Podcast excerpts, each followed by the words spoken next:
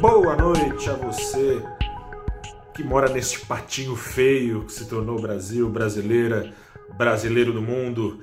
Começa agora mais um saldo deste dia 30 de agosto de 2021, mais um saldo em que o Ibovespa apanhou, enquanto a turma lá fora batia, batia recorde em Nova York, as bolsas emergentes majoritariamente apontando para cima, exceto a brasileira, ou seja, na média subiriam mais as bolsas emergentes representadas pelo índice MSI é, market subiria mais esse índice, que subiu pouco menos de 0,3%, não fosse a queda de 0,78% é, do Ibovespa, mais do que isso, das 84 ações componentes de sua carteira, nada menos que 65, 66, perdão, apanharam nesta segunda-feira. E aí você está se perguntando por que lá fora foi dia de ganhos, por que aqui dentro foi dia de perdas. Vou começar pela metade cheia do copo, pelos ganhos. Continua repercutindo no mercado financeiro mundial os dizeres dele, Jerome Powell, presidente do Federal Reserve, o Fed, o Banco Central Americano. Dizeres esses que não trouxeram novidade alguma. E foi isso que trouxe algum alívio aos mercados mais arriscados, pelo seguinte: Powell falou que vai começar nesse ano, sim, a retirada de injeções monetárias. Ele tem desde março de 2020, recomprado a bagatela de 120 bilhões de dólares em títulos públicos, títulos privados, injetado dentro dos mercados, permitido recordes, coisa e tal, mas deixou em aberto quando vai ser isso. O mercado está ali imaginando que para setembro, outubro vem algum aviso para começar de fato no final de dezembro, começo do ano que vem, coisa e tal. Mas não foi só essa não novidade que agradou.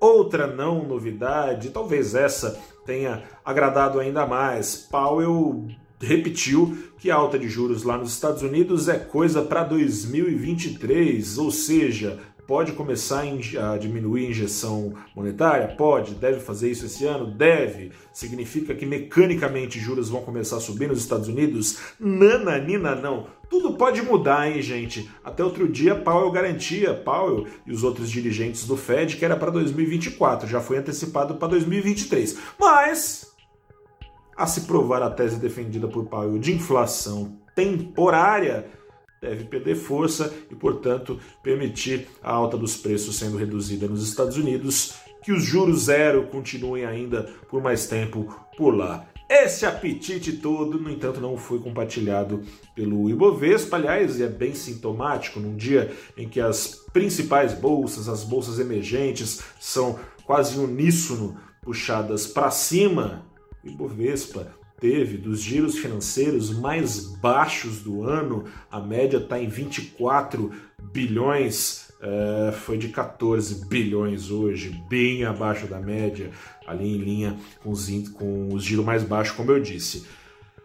Metade vazia do copo, o Brasilzão, né, gente? Brasilzão hoje teve projeção de inflação de novo, pela sexta vez consecutiva, pela sexta semana apontando para cima tanto nesse ano quanto para 2022. Esse ano a meta de inflação já mais do que foi para o Beleléu, estourando o teto de 5,25 em muito. Agora está na casa de mais de 9%, o mercado projeta ali 7,5%, 7,75% para o fim do ano, com viés de alta para 2022. Agora a inflação está se aproximando já dos 4%, sendo que a meta é de 3,5% e pela sexta semana então subindo. Em paralelo a essas seis semanas, tem o aviso de que os juros vão subir em setembro, agora dia 22, para 6,25%.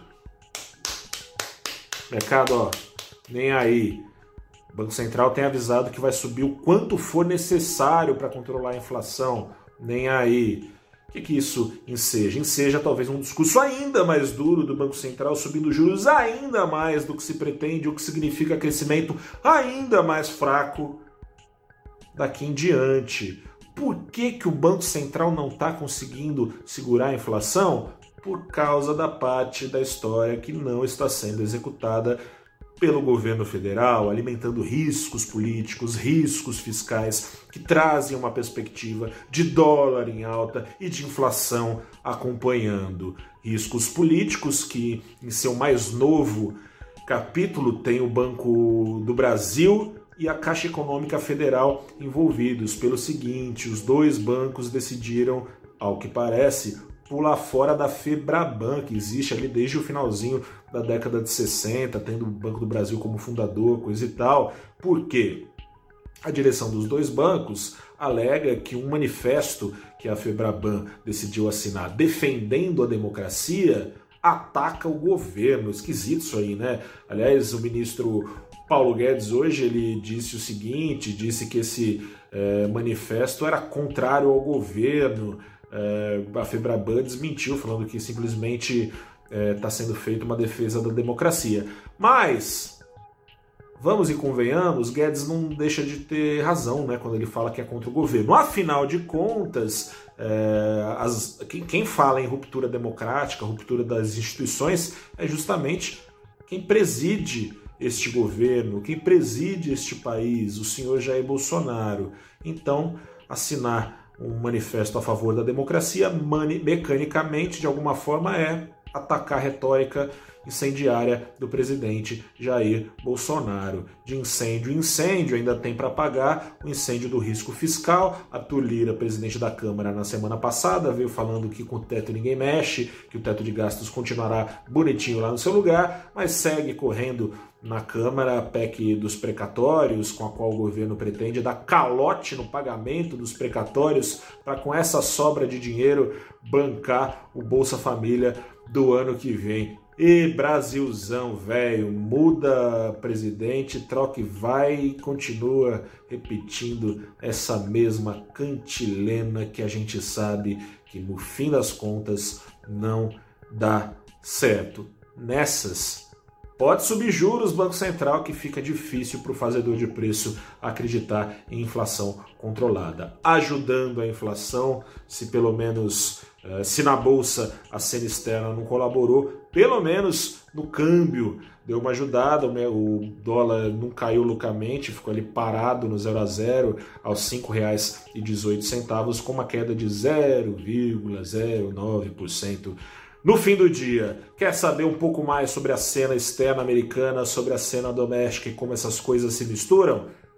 Antes de fazer o que eu vou falar para você fazer, se estiver aqui no Instagram, no YouTube, deixe seu recado, dê o seu like, compartilhe o vídeo para ele chegar para mais gente. Se agora eu te convido a continuar aqui no canal do YouTube, se aí estiver, para assistir a conversa que eu tive pela manhã com a Mariana Dre, gestora da Trust Investimentos, e também com o estrategista-chefe do Modal Mais, Felipe Sichel, tudo sobre Jackson Hole e seus impactos, esse discurso do Powell que eu falava no começo do vídeo, tudo sobre a cena doméstica. Emocionante. Eu sou Gustavo Ferreira, repórter do ValorInvest.com. Fico por aqui, a gente se fala amanhã. Tchau, tchau. Boa noite.